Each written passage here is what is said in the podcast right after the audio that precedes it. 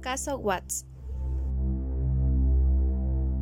Por todo lo que hemos visto en las noticias, en internet, en redes sociales, etc., Watts tenía 33 años. Asesinó a su esposa, la cual estaba embarazada, y a sus dos hijas. Ella se llamaba Chanao, de 33 años, y a sus dos hijas, Bella, de 4 años, y Celeste, de 3 años. Este horrible suceso ocurrió el 13 de agosto de 2018 en Frederick, Colorado.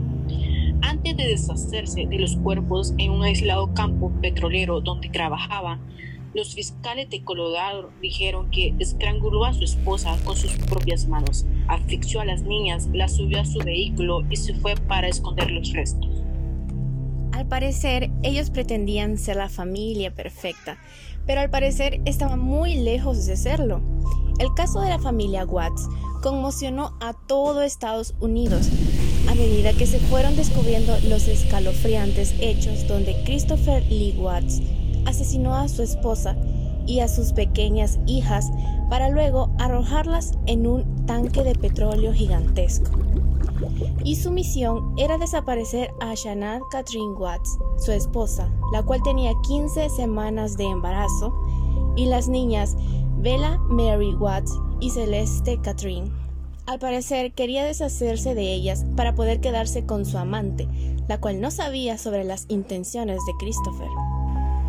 La primera en darse cuenta de lo que estaba pasando fue su amiga Nicole, así que puso una denuncia sobre la desaparición de Chanel, la cual el día siguiente había existido una cita al doctor y no respondía a las llamadas y los mensajes de texto. Nicole fue a la casa de los Wax y cuando nadie respondió, ella le notificó a Chris que estaba en el trabajo y llamó al departamento de policía de Frederick.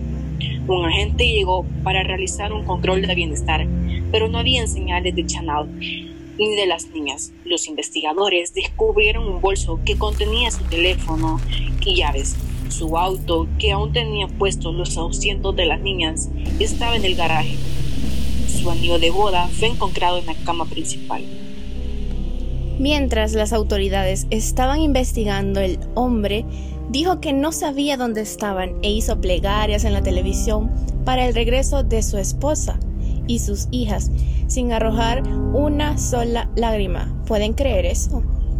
Gracias a que un vecino contaba con una cámara de vigilancia, lograron ver que a la madre llegando a su casa en la madrugada de un viaje de negocios, pero nunca se vio salir ni a ella ni a las niñas. Luca les dijo a las autoridades que se les hacía muy raro. Poco tiempo después, Luego de investigar en profundidad el caso, la policía de Decker detuvo a Wax, considerándolo el principal sospechoso. El hombre terminó confesando el asesinato de su pareja, pero señaló que lo hizo porque la había encontrado estrangulando a una de sus hijas, una mentira que no tardó en caer por su inconsistencia, cuando la verdad esto fue lo que sucedió. Christian había estrangulado a Chanao en su cama matrimonial luego de que ella lo amenazara con no dejarla ver a las chicas si se divorciaba. Chanao estaba enojada porque sospechaba de su romance con otra mujer. Con los gritos, Bella se había despertado y entró al cuarto de la pareja con su mantita entre las manos. Preguntó qué pasaba con su mamá y él le dijo, está enferma. Bella miró mientras Chris envolvía el cuerpo de Shannon con una sábana pero se habría largado a llorar cuando él empezó a empujar el cadáver escalera abajo. Luego, Chris colocó a Shannon en una camioneta y volvió a entrar a su casa. Vio que Celeste también se había levantado. Entonces procedió a sentar a las niñas en el asiento trasero, cada una con su manta.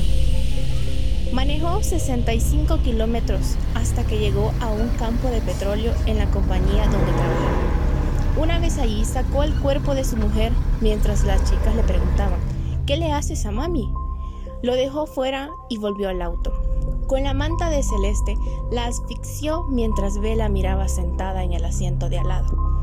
Llevó a Celeste al tanque y la arrojó por un agujero superior. Volvió y repitió el procedimiento con Vela, cuyas últimas palabras fueron, Papi, no. Llevó su cuerpo al otro tanque, Después cavó una tumba superficial para enterrar a Shannon.